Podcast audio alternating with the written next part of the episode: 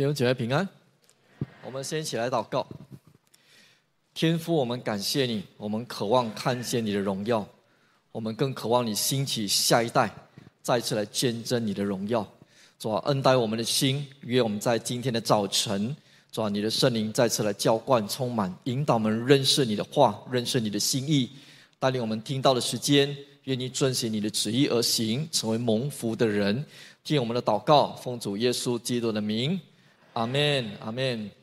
我们今天的主题是校园大专的主日，我们在这里传讲了关于大学生的侍奉。我们知道呢，在世界上有一个上帝所拣选伟大的民族，叫犹太人。犹太民族呢是一个非常注重教育的民族，常常呢用教育来推动信仰。从刚我们所读的经文《生命记》里面的第六章第一节到第九节，我们看见这样的教导。他说什么呢？他说：“上帝的心意是。”对，吩咐你一切所遵行的诫命、律例、典章，使你们要去得地为业的地方要遵行，使你还有你的子子孙孙一生敬畏耶和华你的上帝。他也说呢，在你可以去呢牛奶与蜜之地，可以呢享福，人数极其的增多。这是耶和华你的列祖的神所应许的。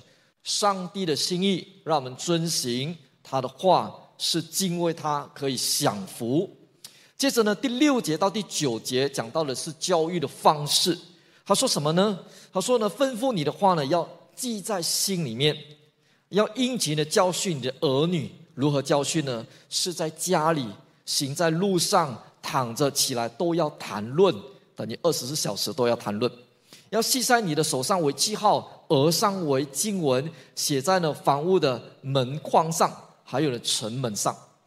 从这一节经文，我们可以看见犹太人是将教育自己的孩子，我们也当如此，非常重视下一代的教育，特别是把信仰可以传承给他们。金钱的生命是从小时候的家庭教育开始培养的，孩子的信仰经历很重要，而家长呢，就是主要的教育推手。这是上帝的心意，要听他的话，使我们蒙福。所以犹太人的这些的父母呢，是用猪般的智慧，不是猪一般的智慧，是猪般的智慧，要教训孩子呢，坐着、行在路上、躺着、起来，都要谈论，为了就是把他们带到上帝的面前，领受上帝的话。感谢主，上帝给真理堂有一个非常重要的根基跟产业，也是我们侍奉的信念，就是我们刻意。去服侍三十岁以下的儿童、青少年、大专，还有呢职场的年轻族群。我们有关怀儿少主日。今天呢，我们要聚焦在大学生的身上，成立了校园大专主日。我刚进真理堂全职侍奉的时候，啊，杨牧师就带领全体青年牧区的牧者呢，开始寻求青年牧区的意向跟使命。我们多次的祷告、讨论、寻求，写出了伟大的宣言。是什么呢？他说呢，廉洁资源进入校园，处训青年，蓬勃教会，转化国家，门训列国啊！真理堂就是一个非常看重大学生事工的教会。阿门。但今天我还是想问自己一个问题，还有再做一个问题：教会为什么要做年轻人工作？为什么要有校园大专主任呢？是因为在教会当中有很多的大学生等着被带领、被牧养吗？是因为儿童主日学的人升上来，总有地方待着，让他们去牧养吗？还是如果教会不做大学生年轻人的工作，就会断层？我想答案是不一定，或者准确来讲呢，理由不仅是如此而已。真理堂是一个怎么样的教会？在七十年前，今今年是真理堂七十周年了。七十年前，欧美的宣教士漂洋过海来到了台湾，他们的生命。摆放了许多爱还有恩典的种子，他们经验了上帝无条件的爱，因此他们也渴望把无条件的爱与人来分享。这是真理堂的开始。而七十年过去了，我们今天众弟兄姐妹不仅懂得爱上帝、爱自己、爱别人，彼此的相爱，也就是把无条件的爱与人来分享，进入到每一个的学校、家庭、职场、社群跟邻舍。让普世的教会在这无条件爱的里面，深深被连结合一相爱在一起。这是教会的意向，全人关怀，全人牧养。我们可以说，零到一百岁，我们都要照顾，我们都要成全装备他，成为上帝贵重的器皿。歌罗西书一章二十八节说：“我们传扬他是用诸般的智慧劝诫个人，教导个人，要把个人在基督里完完全全引到上帝的面前。”保罗为此劳苦。照着上帝在保罗信里面运行的大能，尽心竭力，这是我们的侍奉的信念。我们向主求，要得着诸般的智慧，劝诫人、教导人，就是要把个人领到一百岁，包括大学生，在基督里引到上帝的面前。我们可以了解一件事情：大学生是认识主的黄金时刻。如果我们得着大学生，他可以在未来的二十年、三十年、五十年，甚至六十年，被主大大所来使用，成为宗教会的中流砥柱。啊，有一些聚会哈，讲员会问一个问题啊，我想问问大家，他说呢，请问你是在大学的期间决志信主、归向主的，请举手。我们当中有吗？哎，不多啊。啊，举高点好不好？举高点好不好？在大学期间啊，有嘛？哈，然后呢，不要放下哈。接着呢，讲员会再问哈，说，请问你在年轻的时候，大学的期间呢，蒙召一生要跟随主，或者蒙召要当传道人呢？请举手。啊，好像不不多哈，啊，可能还是有人会举着哈。我们可以看见什么呢？我们可以说呢，年轻人就是认识主的黄金时段。而第二个，我们看见的是大学生是未来生涯重要发展的关键时期。大学生呢，就是介于在儿童、年轻人跟成人之间，他们在寻找人生的意义跟方向。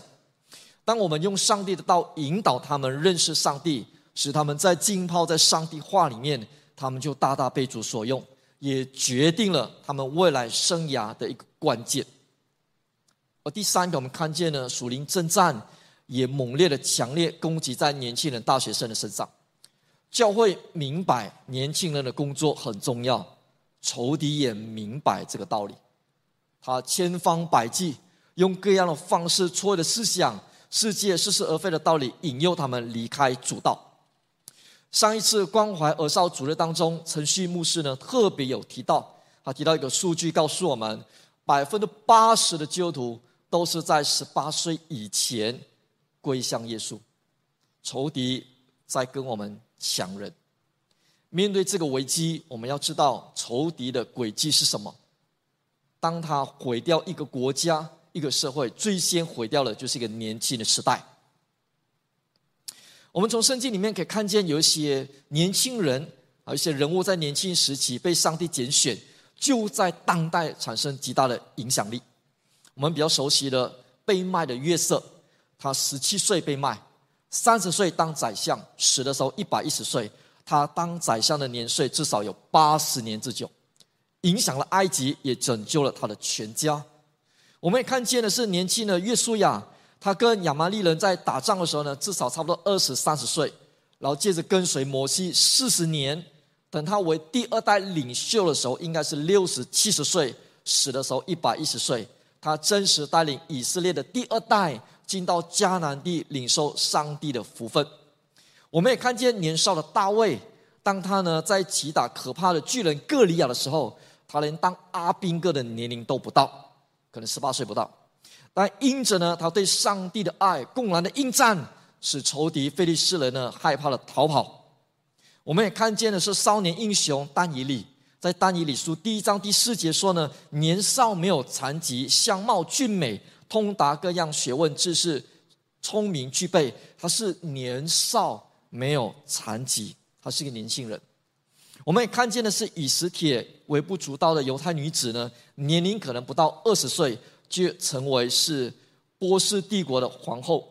上帝使万事互相效力，叫爱上帝的人呢得着益处，也拯救了上帝所属的百姓犹太人，不至于灭绝。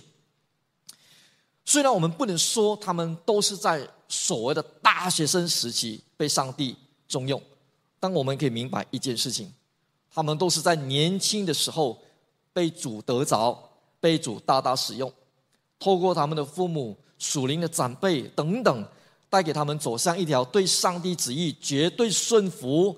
他们把自己从世界分别出来，成为忠心委身在上帝国度的人，以至于带出极大的影响力。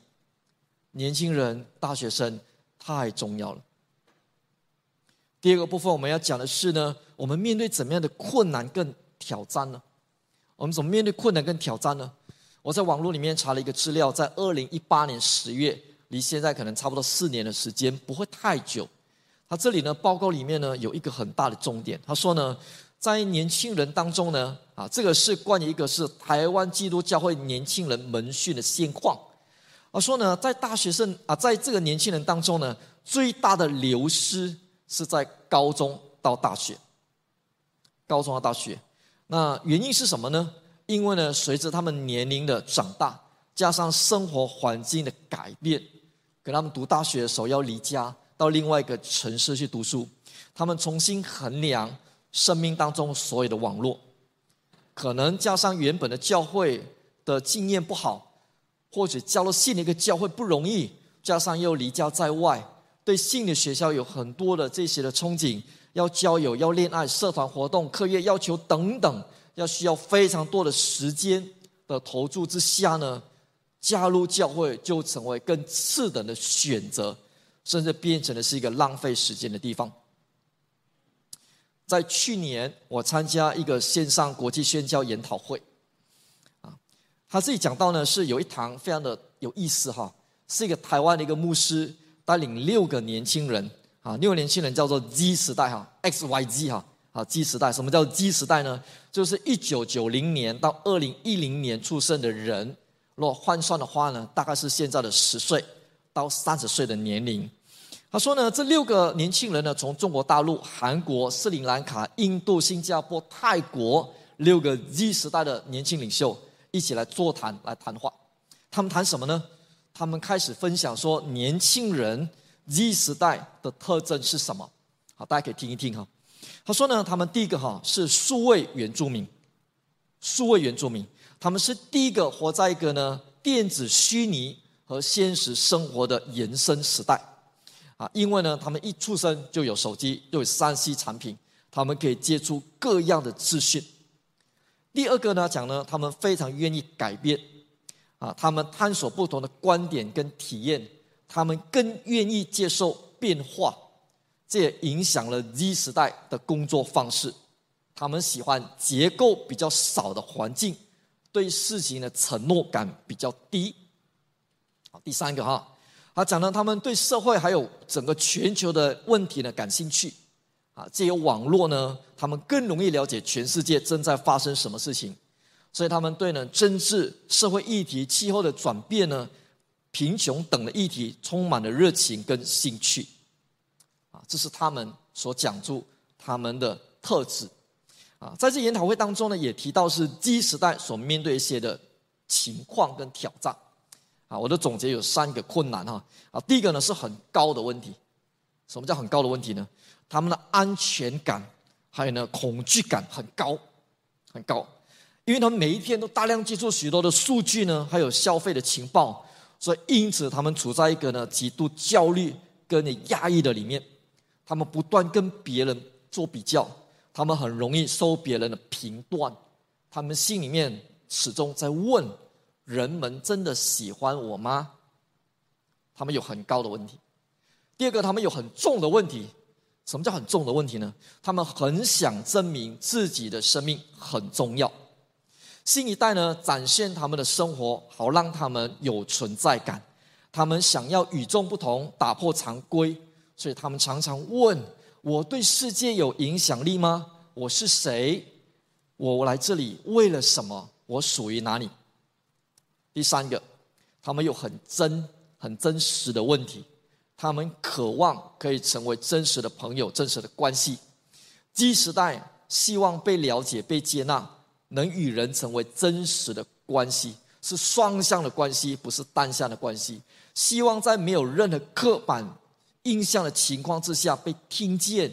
希望成年人跟他们同行。我昨天晚上在青年崇拜的时候，我问年轻人说：“这是你们真实的想法吗？”当我听到这些所谓的特征跟挑战的时候，我心里面一直喜，一直忧。喜的是呢，这是一群有为的年轻人讲出了自己的想法跟需要，他们有他们的想法，跟我不一样。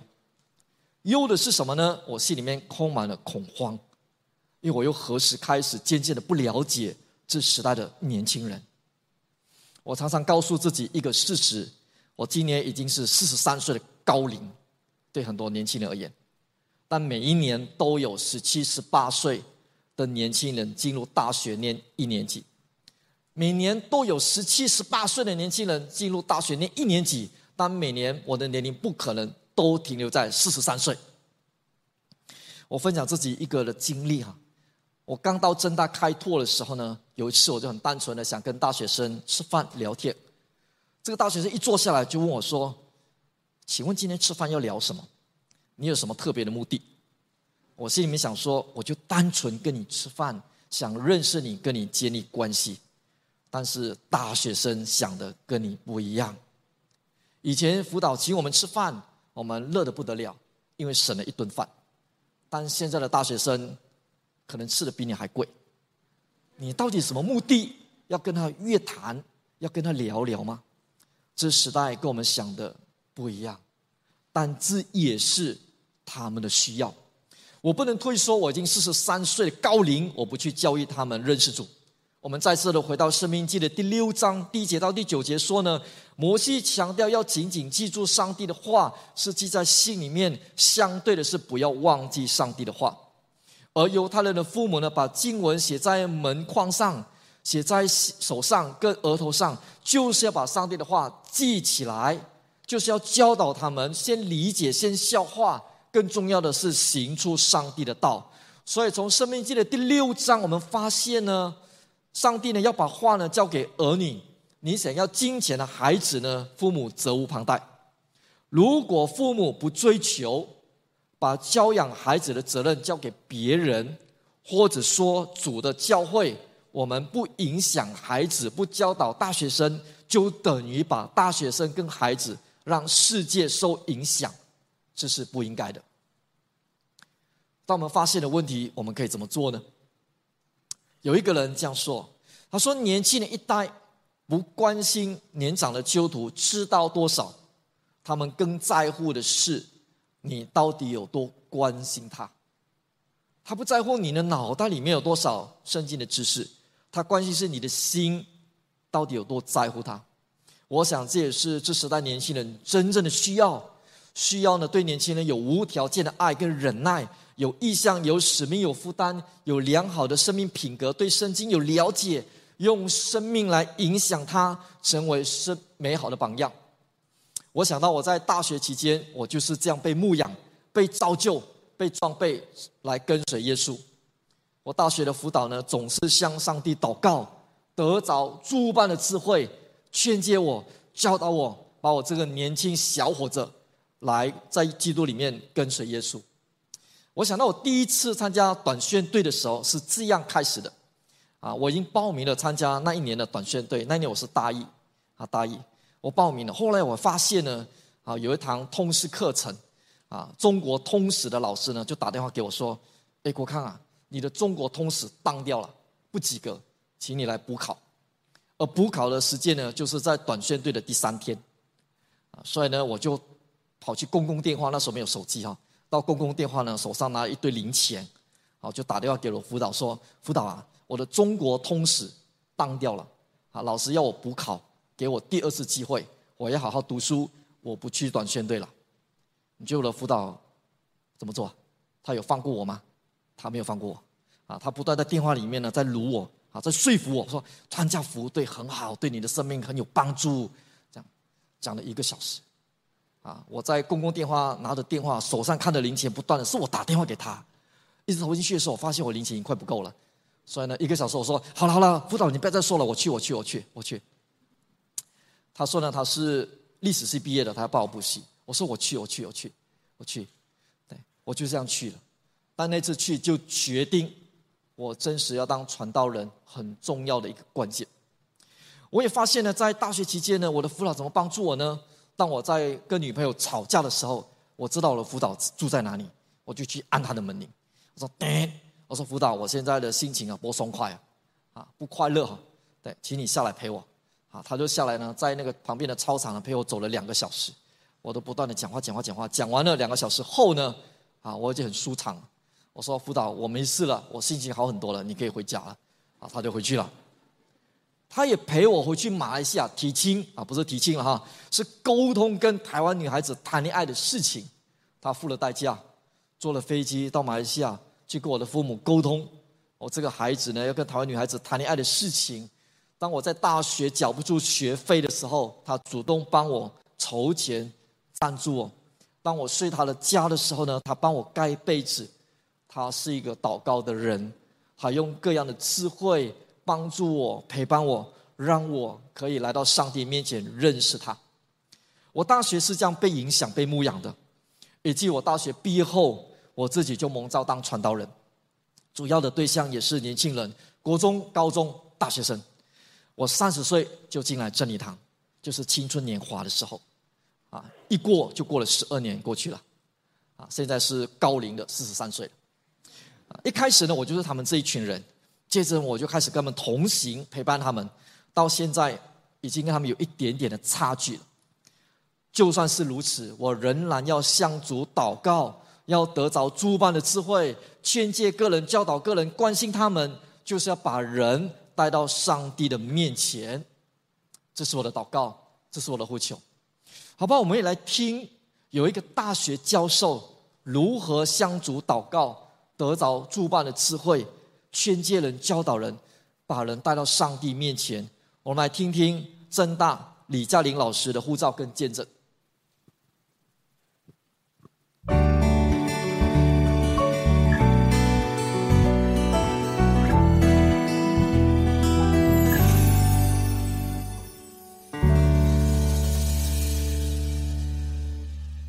我是二零一六年八月来到正大。那也开始在真理堂聚会。有一天呢，走在路上，感觉到非常的感恩。人生地不熟，来到台北，但是呢，却这么快的就安顿好。我跟曲牧说，我想要办感恩节，向这地夸胜。曲牧说，好啊，好啊，我们来办感恩节餐会。我就在课堂上跟同学说明感恩节的由来，然后跟他们说。觉得自己心中很感恩，想要办感恩节餐会，邀请他们来参加。结果竟然有六十几个同学登记，我也邀请了青年牧区的牧者跟童工一起来配搭，让同学写感恩卡，然后呢帮他们寄出。结束之后呢，同学的反应是餐点还有节目他们都超级满意，但是回应单却写着圣诞节不用再邀请我来。我心里想，这世代是发生什么事了？不是应该吃人嘴软吗？后来一个转念，我告诉自己，我是交成本的，岂有白付出的呢？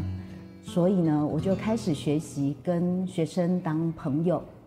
那一年寒假结束之后，有一个学生来找我，那在聊天的过程当中呢，我就问他说：“寒假都在做什么？”他告诉我，他去自杀。我以为他是想去自杀，但原来是自杀没有成功。他因为初恋的女友跟他提分手，并不见面，无法承受。被救回来之后，他都必须要靠吃安眠药。当时我非常震惊，看到一个看来前程似锦的年轻人，生命却如此的软弱。我跟他分享，主耶稣对他生命。有美好的计划，主耶稣可以救他，可以帮助他经营他未来美好的爱情跟婚姻。离开我研究室的时候，他告诉我：“老师，我感觉我会好，因为我感受到光和爱。”我想他是感受到上帝了，所以在二零一七年的下半学期开始。我们就开始做微启发，从学生的谈恋爱、交友，还有学习未来的前途，学生来的都相当踊跃。在一次办圣诞节的餐会当中，因为报名的人数爆多，所以我也被检举了。之后呢，我们就开始像游牧民族一样四处借教室，心里想着这也不是办法，所以呢，我们就试着在校外租借一个场地，就租到了一个超级有 feel 的咖啡厅。那我们大家都很喜欢那个地方，没有想到那个地方我们去租了没几次，他就决定要结束营业。所以我们就先专注一起祷告，结果二零一九年开始，真的上帝派了好多个童工来，有学生、老师、牧师。当我们一起开始祷告的时候呢，上帝让我们看到了许多的地方。但是那些地方我们都觉得不是那么合适。有一天呢，聚会之前，我们竟然看到网络上有一个店面要出租。在那个地方，如果有店面要出租，几乎不会超过一个礼拜就会被租走。所以聚完会结束之后，我们很快的就呃跟房东联络。那房东看了我们也很喜欢我们，他说虽然已经有人在洽谈当中，但是他愿意等我们。一路走来，我感受到上帝不断地带领我们经历他的丰盛。神所赐的福是不加忧虑的。我们当时想到这里的租金那么贵，一个月就将近要十万，我们岂有办法付得出呢？但是上帝就用很便宜的价格让我们租到。当我们来到这里的第一天，我们就为房东的女儿的婚姻祷告，所以这个地方是一个能够祝福学生婚姻的地方。那我们也看到正大有很多的外籍学生跟侨生，这是一个宣教的地点。不要小看我们所在的地方，它其实是可以带出极巨大的影响力，是未来上帝会收成的地方。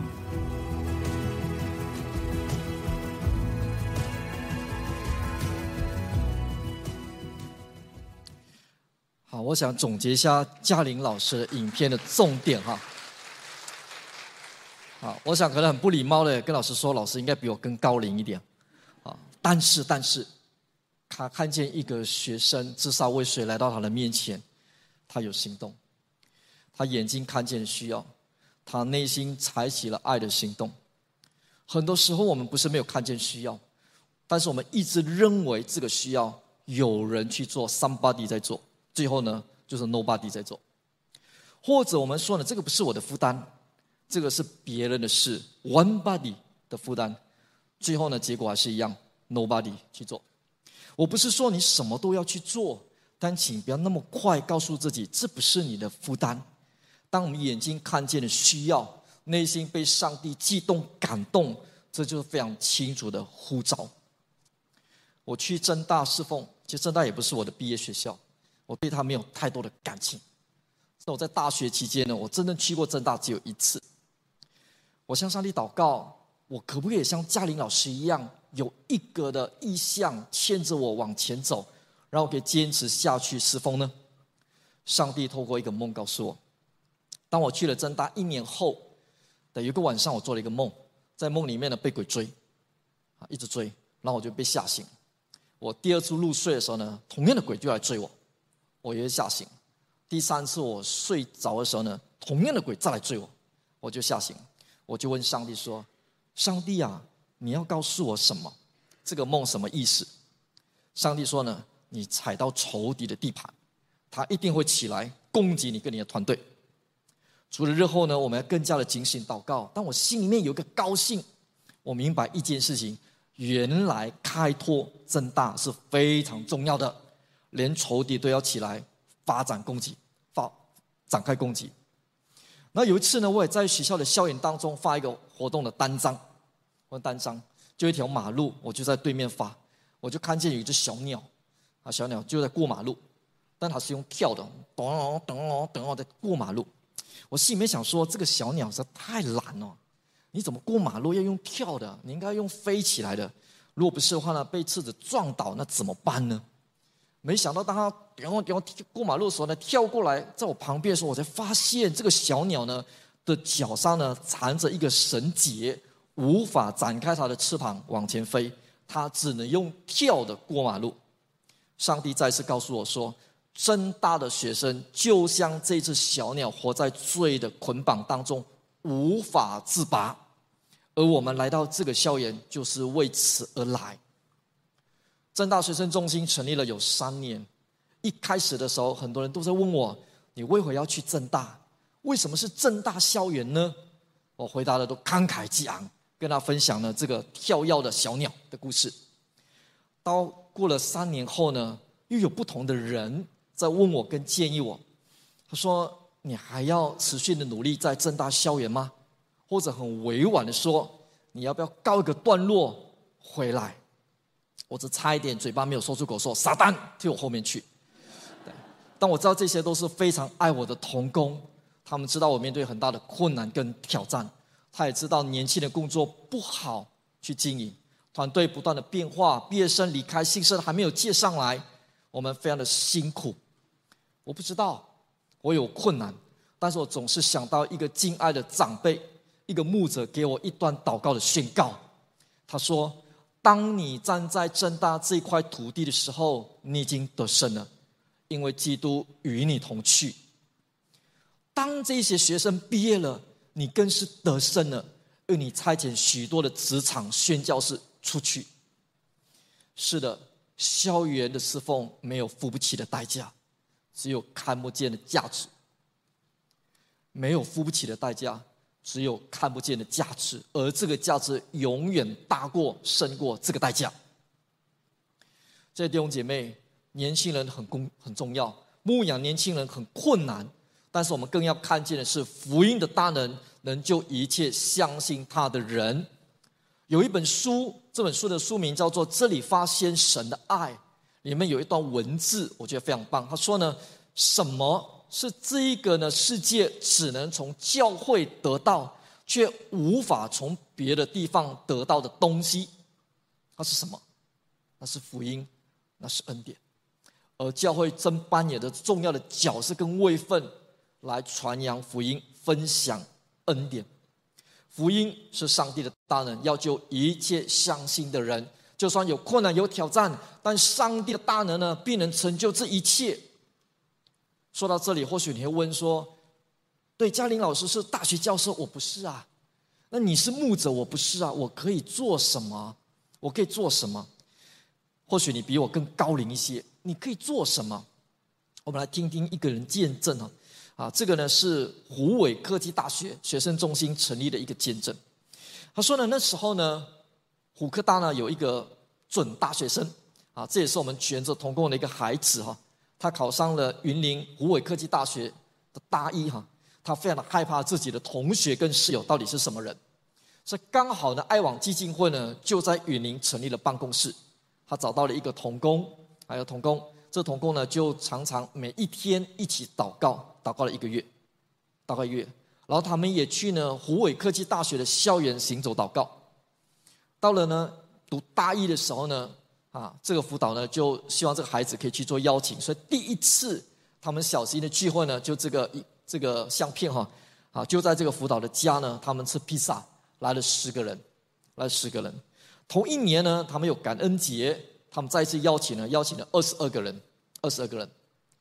第二年的时候呢，这群所谓的大一的学生呢，就开始呢，啊，有十几个人呢，开始呢，就变成学长姐。他们就更多的大力的宣传，去邀请大一新生参加，结果来了五百多人参加迎新晚会，挤爆了全场。然后爱网基金会呢，有策略的进到虎科大呢，开始了服务学习的课程。到现在每一个学期至少有七十位的慕道友大学生投入在其中，每一周可以接触的国小国中生有两百四十位。而最近过去的暑假呢，举行了儿童品格营，总共有虎科大二十二位的大学生全心投入在七天的营会当中。我要说的是什么呢？一个人进入虎科大的准大学生开始祷告，到现在三年了，成立了虎科大学生中心。一个人是基督徒，到现在他的同学有十个人决志信主，有两个人受洗见证。从一个人愿意顺服上帝的带领，每天祷告，积极邀请同学聚会，从十个人、二十二个人接触了五百多个人，到现在也可以接触下一代，每周可以接触两百四十位国小国中生。上帝啊，你的作为何等的奇妙可畏啊！身为大学生，你可以用诸般的智慧，先祷告，再侍奉，再传扬。而成人，你可以做什么呢？你可以生命影响生命，成为大学生的祝福。你可以天天为大学生祷告，或许就是你了。领受的呼召，起来牧养年轻人，或是开放家庭，或是陪伴，或是祷告等等，你仍然可以成为大学生的祝福。如果你是大学生呢，你也是可以生命影响生命，上帝影响你，你可以成为校园当中的光跟盐，可以建立复兴祷告小组 RPG，勇敢的领受爱，也可以分享爱，必能成为福音的出口。在这次预备信息的时候，有一节经文非常的吸引我，在使徒行传的十三章三十六节，他说大卫在世的时候遵循了上帝的旨意，就睡了。啊，挂后有一个小字哈，他说呢，大卫按上帝的旨意服侍了那一代的人，就睡了，跪在他的祖宗那里，也见朽坏。圣经常说呢，睡了，安息了，代表是基督徒的死亡。但死亡不是一个坏消息，就像我们完成一天的工作，带着非常愉快的心情去休息、去睡觉，那是一个甜美，那是一个满足的睡眠。因此，我们可以说呢，死亡对基督徒是一个美好，不是一个痛苦。而这里也说呢，是遵行了上帝的旨意，可能有很多的意思。可能这个遵行上帝的旨意的方式是传福音，你可以关心弱小的弟兄姐妹肢体，当好你的爸爸跟妈妈的角色，在职场当中发挥影响力等等。但是在这节经文当中说，遵行上帝的旨意跟。服侍那一代的人画上一个等号，哎，这里给我们一个亮光。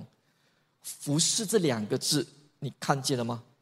大卫服侍了那一代的人，就安息了，睡了。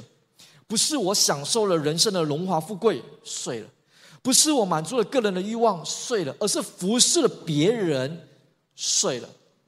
大卫按着上帝的心意服侍了那一代的人，他睡了。盼望你我死后，主对我们的描述也是如此。国康，你按着上帝的旨意服侍了那一代的人，你安息，你睡了。我们都知道有一个很有名的品牌叫 Apple，苹果公司。我们常常说 iPhone、iPad、iPad，这个 “i” 字是指什么意思呢？是强调我的、我的电脑、我的手机。好不好？我们在今天早晨说出口，跟上帝说：“Yes, I do。”这是我们真理堂七十周年纪念的口号啊！Yes, I do，不是他的侍奉，是我的侍奉，是我的呼召。我也当起来传扬上帝的工作。犹太人的父母向上帝说：“Yes, I do。”我的孩子自己照顾，我要教养孩子来到上帝的面前。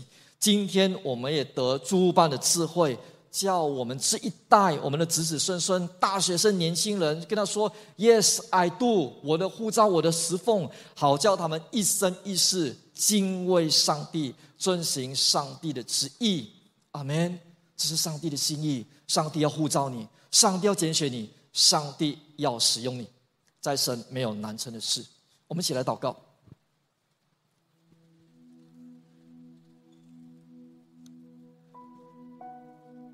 在今天的早晨，我不晓得你什么感觉。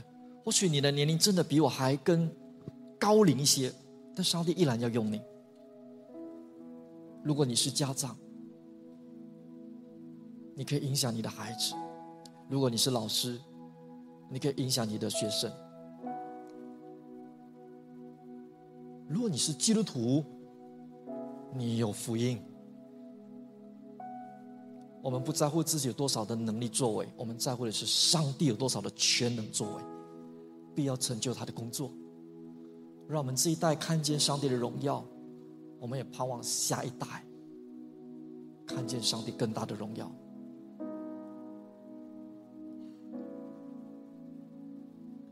我们起来祷告，父，我们感谢你，我们向你来唱新歌。全地都要向耶和华歌唱，我们要传扬你的救恩，在列邦中述说你的荣耀，在万民中述说你的启示。愿在今天的晚上，主你搅动、激动我们的心，可以起来为大学生来祷告，把他们带到耶稣基督的面前。主啊，或许就是我被你所来兴起、被拣选、被蒙召，要起来侍奉。成为许多年轻人、大学生的祝福。我不在这说我不能，因为上帝，你可以使不可能变为可能。主啊，我也不再说我不会，因为上帝的全能必能帮助我们得着诸般的智慧。当我们祷告寻求你，我们必能得到从上头来的智慧，可以劝诫，可以教导，是把人带到上帝的面前。谢谢主，打开我们的心，让我们教会进入七十周年纪念。主啊，你把年轻这个时代兴起，见证你的荣耀，让他们被你所来差派，成为列国列邦的祝福。我们向你献上感谢，你的旨意必要成全，直到永远。听我们的祷告，奉主耶稣基督的名，阿门。